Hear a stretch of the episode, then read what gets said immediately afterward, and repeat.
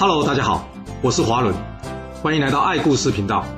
我喜欢听故事，希望故事能带给您想象力、思考力、判断力以及创造力。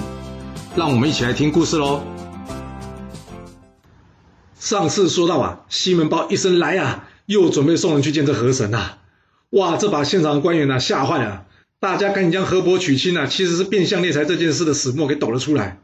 西门豹听完之后说：“没有神明。”可是死了很多人呢，那这该怎么办呢？大家一听西门大人说怎么办，那换句话说就是要我们说出个理由，可以甩锅了吗？哦，大家赶紧甩锅说哦，其实这件事主谋就是那个大巫师，人都是他杀的。西门豹点了点头，嗯，但是我听说好像也有不少人收了大巫师的钱呢，你们说这些人难道不是同党吗？那大家接着说，这都是大巫师的意思啊！我们没想要这个钱啊，这钱这钱我们可以全部拿出来，表示我们是清白的。这西门豹点了点头说：“嗯，不是同党就好，那就赶紧把钱给交出来吧。还有啊，以后要是谁再说河伯娶亲了，我就会先请他下去，请他帮我请这河神来见一面，知道了吗？谁敢说不知道啊？这大家听完西门豹的话之后呢，赶紧回去啊，将自己之前拿的钱呢全部交了出来。”这西门豹虽然解决了河伯娶亲的问题，但这可不见得河水就一定不会泛滥呐。一旦河水泛滥，相信这反扑的势力会排山倒海而来啊。所以西门豹开始命人勘察地形，新建水利工程啊。然后他将这漳河河水导入引水灌溉，这样一来呢，可以解决水患的问题；二来也可以同时解决了没有水可以用的干旱问题啊。而这邺城呢，就在西门豹的管理之下，重新恢复了生气。现在河北省南边的磁县以及临漳县一带啊，有个西门渠，就是当初西门豹所开凿的渠道啊。这西门豹成功的将邺城管理好啊，这让魏文侯对于翟皇的世能之能呢，又再一次给予了肯定啊。一天，这魏文侯找来这翟皇问他：这河西之地是秦魏交界的重要地方，我想找个适当的人去把它拿下来，你有没有什么建议的人选呢？这翟皇不加思索，立即回应魏文侯说：能拿下河西的只有吴起一人呐。魏文侯一听，吴起，你是说那个杀妻求官的吴起吗？不会吧？那翟皇回答魏文侯说：“没错，这是那位杀妻求官的吴起。主公啊，他人现在在魏国，你要找他就要快啊，迟了我怕他又要去其他国家了。”这魏文侯一听说，哎，不是啊，翟皇，我听说吴起这个人贪财好色，个性残忍，你真的觉得这个人能用吗？翟皇说：“主公，我推荐的呢，都是有能力解决你问题的人。”至于他的个性如何，不在我的考虑之内。魏文侯听完，叹了口气说：“啊，好，就再听你的一次，来，派人去请吴起过来。这吴起究竟是一个怎么样的人，让魏文侯如此担心呢？这吴起原先是魏国人，这魏是魏兵的魏啊。这吴起的家里呢，还算是富裕，从小就想要有一番功名的他，长大之后呢，到处求官，但是呢，也到处碰壁。由于仕途不顺呢。”结果回到家中啊，被同乡的人给取笑，他一气之下竟然动手杀了人啊！他妈妈知道这件事情之后责骂他，但是呢，吴起却不觉得自己做错了什么，他咬破了自己的手臂，跟他妈妈说：“我跟你发誓，我一定会闯出个名堂来的。要是我没办法当上公卿或是宰相，我吴起就永远不会再回来见您。”说完之后呢，吴起掉头就走。他妈妈虽然哭着想留下他，但是他却头也不回的就离开。之后他来到鲁国。向孔子的学生真身学习儒家学问。由于他努力学习啊，很快的吴起的名声呢就传到当时正好在鲁国游历的齐国大夫田居的耳里。田居看得出来，这吴起呢将来一定会有一番成就的，所以他将他的女儿嫁给这吴起，先打好关系。吴起在向真身求学一年多之后呢，有一天这真身问他：“哎，你怎么都不回家啊？家里没人吗？”吴起说：“我当初跟我妈妈发誓，除非我成为卿相，要不然。”我不会再见到他的。这曾生一听，这怎么行呢？什么事都可以发，但是哪有人对父母发这种事的呢？虽然曾生立刻把吴起教训了一顿啊，但是眼看吴起不为所动啊，他心里开始担心，怕这吴起会走偏了。那他还要教他东西吗？这能力越大，就能将善与恶的力量放得更大。这让曾生开始烦恼了。不久之后，魏国传来了吴起母亲病死的消息。吴起听到这个事情之后呢？他看着天空，大哭了几声，接着继续读书。曾参见到这状况，他真的忍不住了。要知道，孔子的学生之中最孝顺的就是曾参啊，或是有人叫他曾子啊。他实在无法忍受吴起啊，连母亲死了都不去奔丧这种不孝的行为，所以他决定将吴起逐出师门，跟吴起断绝师徒关系。吴起离开真身之后呢，他想，要是能在战场上立功，应该能更快当上大官的，所以他最后决定了放弃儒家，改去学习兵法。三年之后，他终于学成，然后到鲁国出任大夫一职啊。当了官之后的吴起啊，因为有钱了，他就开始大量购买妻妾作为玩乐。一天，这齐国的相国田和啊，想要展开他田氏代齐的计划。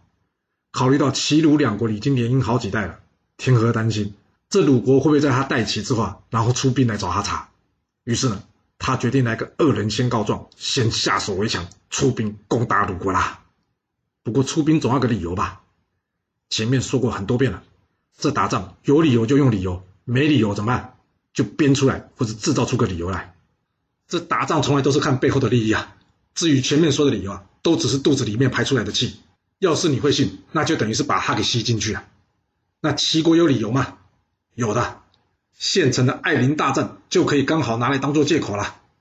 面对齐军准备大举进攻啊，这鲁国的相国公宜修建议鲁穆公啊，应该派吴起抵挡这齐军。鲁穆公听完之后点了点头。但是他并没有传唤吴起。过了几天之后，齐国大军已经开始动身了。这公宜修再次向鲁穆公请示，任用吴起对抗这齐军啊。这鲁穆公跟公宜修说：“我知道吴起厉害啊，但是吴起的老婆是来自齐国田氏，你知道吗？那你觉得他会尽力，或是说他能尽力对抗田氏吗？”公宜修被鲁穆公这么一问，他当场不知道怎么回答。下去之后，他把鲁穆公的话告诉了吴起。吴起一听。什么不敢用我，就只是因为这点问题。哎，这问题要解决还不简单。于是呢，他转身回去去找他老婆田氏，并且跟他说：“我有一个能功成名就的机会，但是这个机会需要你帮忙。你可以帮我这个忙吗？”田氏一听，我一个女人能帮你什么忙呢？吴起说：“齐国大军来犯，鲁穆公想要任命我去抵抗这齐军，但是考量到我的老婆，也就是你是齐国人，所以他不敢启用我。我呢，想要请你帮的忙就是。”借你的项上人头一用啊！这田氏一听啊，借我的人头，他大吃一惊。不过呢，还没来得及说话，吴起已经一剑过去，将他的人头砍了下来。天哪，有这种老公哎，竟然为了升官发财杀老婆的！还有就是这句啊，借你项上人头一用这句话，真的是非常糟糕啊！因为啊，从来只有听过有人来借，而没有看过有人来还的。这哪里是借，摆明就是抢嘛！说实话。吴起干嘛不学岳阳？他只要立个军令状，用自己的生命做赌注就好了。动手杀手无寸铁的女生，这像话吗？但不管怎么说了，他已经动手了。接下来，吴起拿着田氏人头呢，去见这鲁穆公。他跟着鲁穆公说：“我已经杀了我老婆，你不用担心，我不会尽全力对抗齐国，可以任命我出战了吧？”我的老天呐，光想这画面就觉得很恶心哎！我要是鲁穆公，可能当场就吐了。那鲁穆公会怎么处理呢？鲁穆公看到这画面了，他当场脸色大变。他跟吴起说：“你稍微等一下。”他起身到了后面去，果然他要去吐了。没啦，历史没记载这段了。历史只记得他到了后面找了这公宜修进来。他跟公宜修说：“吴起这个人残忍异常，其心难测，我不敢用啊。”这公宜修说：“主公，正因为他贪恋功名，残忍异常，若是你不用他。”你说他有可能转投靠齐国，反过来攻打我们呢？鲁穆公一听，哎，你这话倒说的也是了。要是不给他这机会，吴起的确有可能会背叛我鲁国。与其这样，还不如任命他去对抗齐国。好吧，那就按照你的意思吧，任命吴起为大将，谢柳、申祥为副将，出兵两万对抗齐国。吴起领命之后呢，他立刻率领大军前往对抗这齐国，途中。他与士兵们一同吃饭，一同睡觉，一同行军，不骑乘马匹，甚至呢还帮士兵们搬运重物。这士兵们要是生病了，他还会亲自帮忙准备药品。有时候士兵的伤口要是有脓，他还会用嘴巴帮他们给吸掉。哦，这听起来怎么有点像之前齐国的司马郎居啊？不过司马郎居比较有卫生观念，知道这脓有细菌，绝对绝对不可以用嘴巴去吸。不过这动作虽然恶心，但是吴起的举动呢，却感动了士兵们。这让士兵们呢跟他情同父子，更愿意为他卖命了。这齐鲁双方大军很快的就在这南比遭遇上了。田和带领着大将田忌以及段鹏前来。他一听到鲁国是吴起领军，他大笑着说：“这鲁国是没人了吗？启用这个好色之徒吴起，他会打仗吗？啊，这不是摆明想让我们赢？接下来两军各自驻扎，展开对峙啊。过了好久都没有看到鲁军派人过来挑战，这让田和好奇了。哎，那这吴起是想打还是不想打？怎么军队驻扎之后就没消息了呢？来，给我去看看这鲁国到底在搞什么。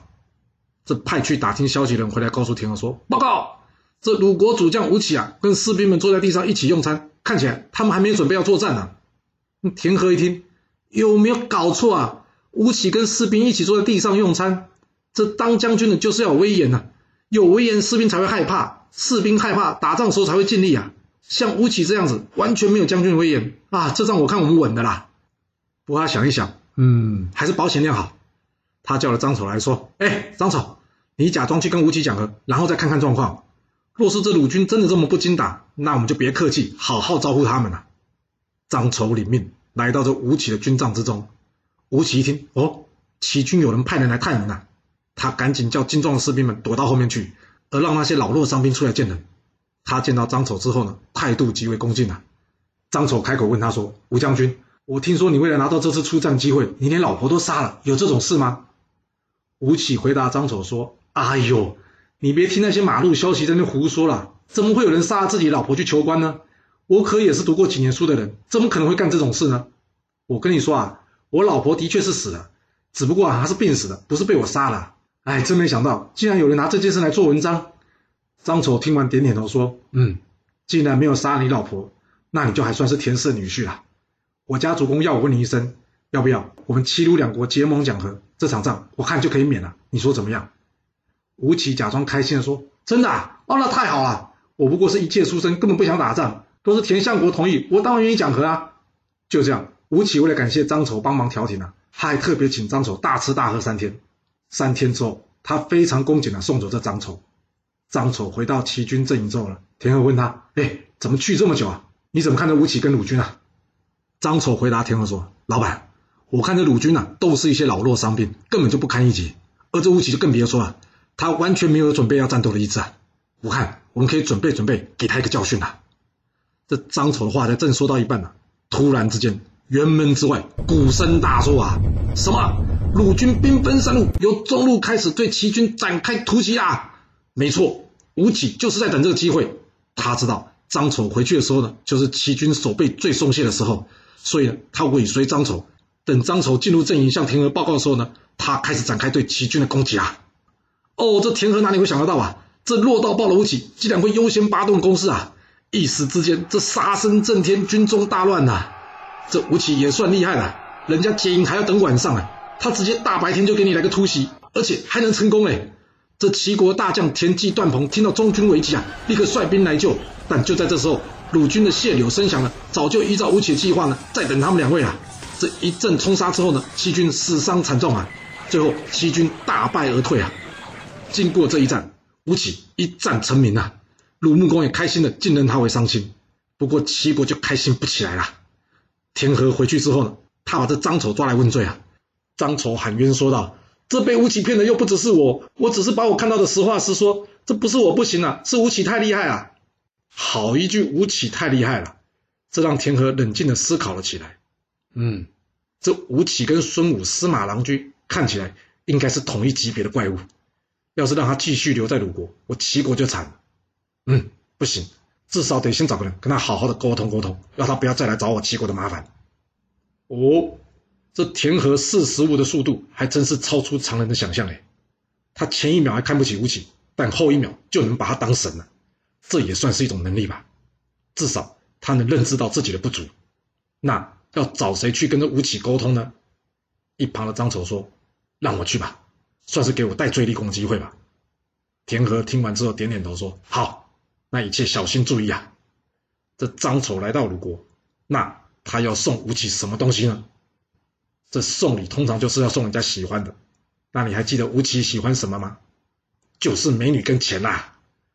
这张丑带上两位美女，还有千亿的黄金来见的吴起。这吴起呢，毫不避讳，当场收下这些礼物之后，问他有什么事我可以帮得上忙吗？张丑说：“我家主公意思是呢，希望您能高抬贵手，不要来侵扰我齐国啊。”吴起听了之后笑了笑说：“这很简单啊，只要齐国不找鲁国的麻烦，我相信鲁国也不会去为难齐国的。张丑听完之后点了点头，谢谢吴起之后，离开鲁国，返回齐国了。不过呢，在他返回的途中呢，他有意无意的呢，将他拜访吴起这件事啊，让大家知道。我，所谓好事不出门，坏事传千里啊。这吴起收钱的事呢，很快的就传遍了鲁国，当然也传到这鲁穆公的耳中。这鲁穆公听到这消息之后，他想，这不是不可能的。吴起既然会为了官位杀了自己妻子，当然也很有可能为了钱而背叛了我。看来我得降低他的官位，别给他太大的权力啊。这吴起一听到鲁穆公想要降低他的官位，他心里想，伤脑筋呢。这鲁穆公对我的信任已经动摇了。我看呢，我在鲁国若是继续待下去，恐怕会惹来杀身之祸。所以呢，他决定还没有等到鲁穆公宣布呢，他就动身了，逃到魏国翟皇的家中了。这就是为什么我们前面说翟皇会推荐吴起的原因啊。这魏文侯请来了吴起之后呢，他开始要面试吴起啊。他问吴起说：“嗯，你在鲁国有功，做得不错，为什么来我这里啊？”吴起避重就轻的回答魏文侯说。我家主公听信谗言，无法相信我。我为求保命，所以逃到这里。要是你愿意用我，我将会用我的生命呢来报答你的知遇之恩的。说一句实话，像这种答话的方式啊，人事主管是不可能任用他的。不过没关系，所谓有关系就没关系，朝中有人好办事啊。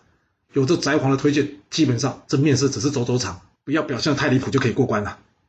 这魏文侯点点头说：“嗯，好。现在河西这个地方与秦国接壤。”我需要一位能谋能战的人去为我镇守河西，你有把握吗？吴起说：“没问题，就交给我吧。”就这样，在吴起的领兵之下，第二次秦魏河西争夺战再次爆发啊！吴起指挥魏军渡河，率先攻下临近原岭。德年再攻到郑县，拿下洛阴以及河阳。至此，河西之地全部为魏国所有，秦国只能退到洛水逐城防守。这一战。吴起攻进了渭河平原，严重的影响了秦国的谷仓以及兵力来源，对秦国来说几乎是国力重创。而最惨的是，秦国对中原的要道函谷关后来也遭到魏国的控制，让秦国无法与中原诸侯联系。这秦国已经到了摇摇欲坠，几乎可以说随时有灭亡的危险了。之后，河西地区在翟皇推荐之下，魏文侯任命吴起为西河郡守，让他驻守河西。想要完全同化一个地方，最好的方式是什么？那就是展开文化上的渗透了。为了让秦国人熟悉中原文化，吴起请了孔子的学生卜子夏来到西河郡教育当地人。另外，非常重要的是，吴起针对魏国的兵制进行改革，创立所谓的五族制，武功的武，兵卒的卒。什么是五族制呢？吴起规定，只要能全身穿盔甲，拉开十二担的弓，背上背五十支箭，并且带着长戈以及剑，还有三天的口粮。半天之内跑完一百里的人就可以入选为五族，而这些五族呢，还要经过严格的训练，成为魏国的精锐部队，所以又叫做魏五族，大概就是现在的特种部队了。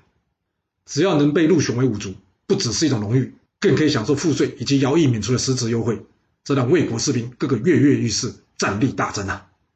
除了文化浸润、兵制的改革，吴起呢也善于用法治人。当时秦国有个据点呢，靠近魏国境内。有了这个据点呢，对魏国人的重点呢会造成很大的危害，但是又不值得吴起征调部队去攻打他。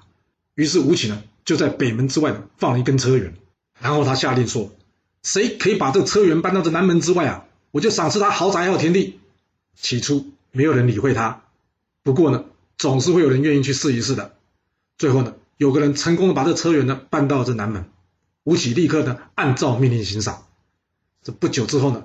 吴起又在东门外放了一担红豆，他再次下令说：“谁要是可以把这红豆呢搬到西门，赏赐就跟上次一样。”哦，这时百姓们可都是争先恐后抢着搬呐。吴起一看，太好了，时机成熟了，于是他下了第三道命令了。什么命令？就是明天我们要攻打秦国这个据点，要是谁可以冲锋陷阵的，我就任命他做大夫，一样赏赐豪宅田地。这结果不用我说，你也猜得到吧？当地百姓们的争先恐后参战了，结果一个早上就把这据点给攻了下来。有没有觉得这故事很耳熟呢？之后我们讲到类似的故事时再说啊。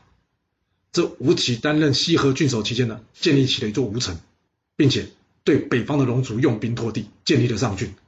在他努力的治理之下，军纪严明，很快了，他得到河西地区秦国人民的支持，稳定了西河郡的局面。而这魏文侯呢，在取得河西之后，威震诸侯啦。这韩赵两国呢，都赶过来跟他说恭喜。不久之后，开心的魏文侯呢，想要任命相国的职位，但要给谁呢？有谁可以帮助魏国的国事再更上一层楼呢？这故事会如何的发展呢？